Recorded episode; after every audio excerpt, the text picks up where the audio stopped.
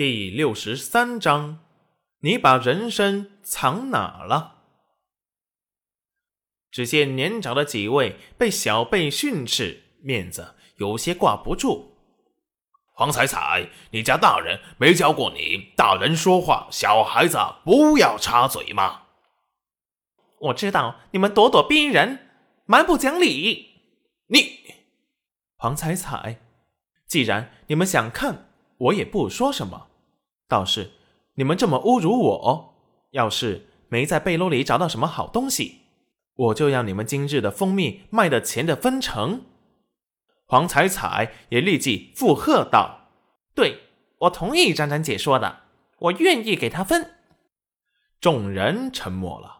这戚云染这么笃定，万一没有，那岂不是要白白的分他一份银子？不行。见众人打退堂鼓，裴文文立即急着说道：“大家别相信他，戚云染现在这个身上肯定知道什么地方有好东西。他这样一直不让我们看他的背篓，肯定是心里有鬼。就算没有，大家也损失不了银钱。可是要是搜出来有好东西，那可是一笔不小的进账啊！”听到裴文文的煽动，村民们都有些心动眼热了。要是真的有好东西，那可不是又是一大笔进项吗？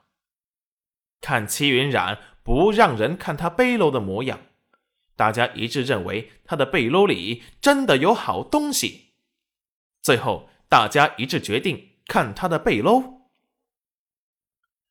裴文文被蜂蜜遮得红肿的脸上。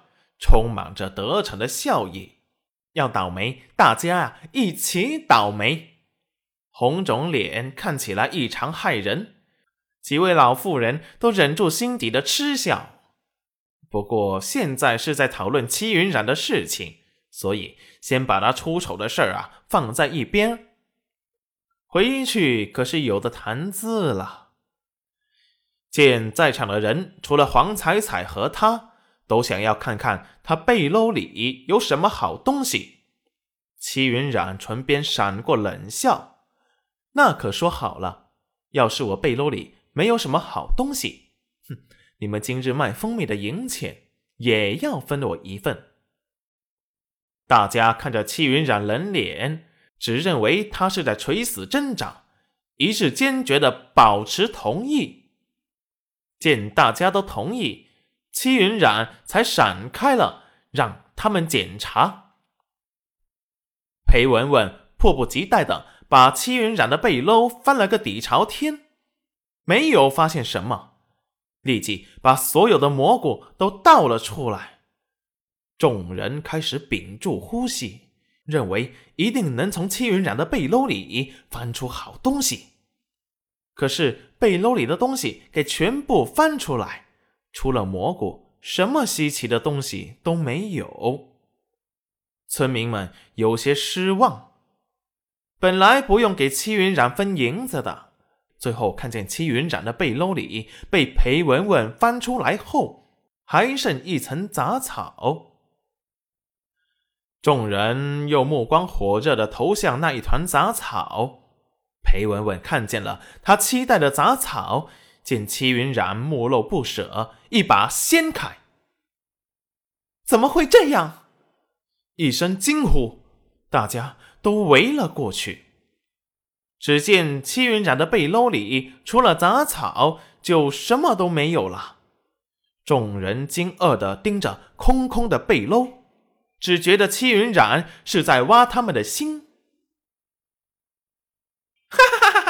傻眼了吧？一个个的被裴文文挑拨，现在吃亏了吧？黄彩彩突兀的大笑，裴文文一脸不相信：“你把人参藏哪了？”戚云染捡起地上散乱的蘑菇，白白净净的蘑菇上沾满了泥土，看得人莫名的心酸。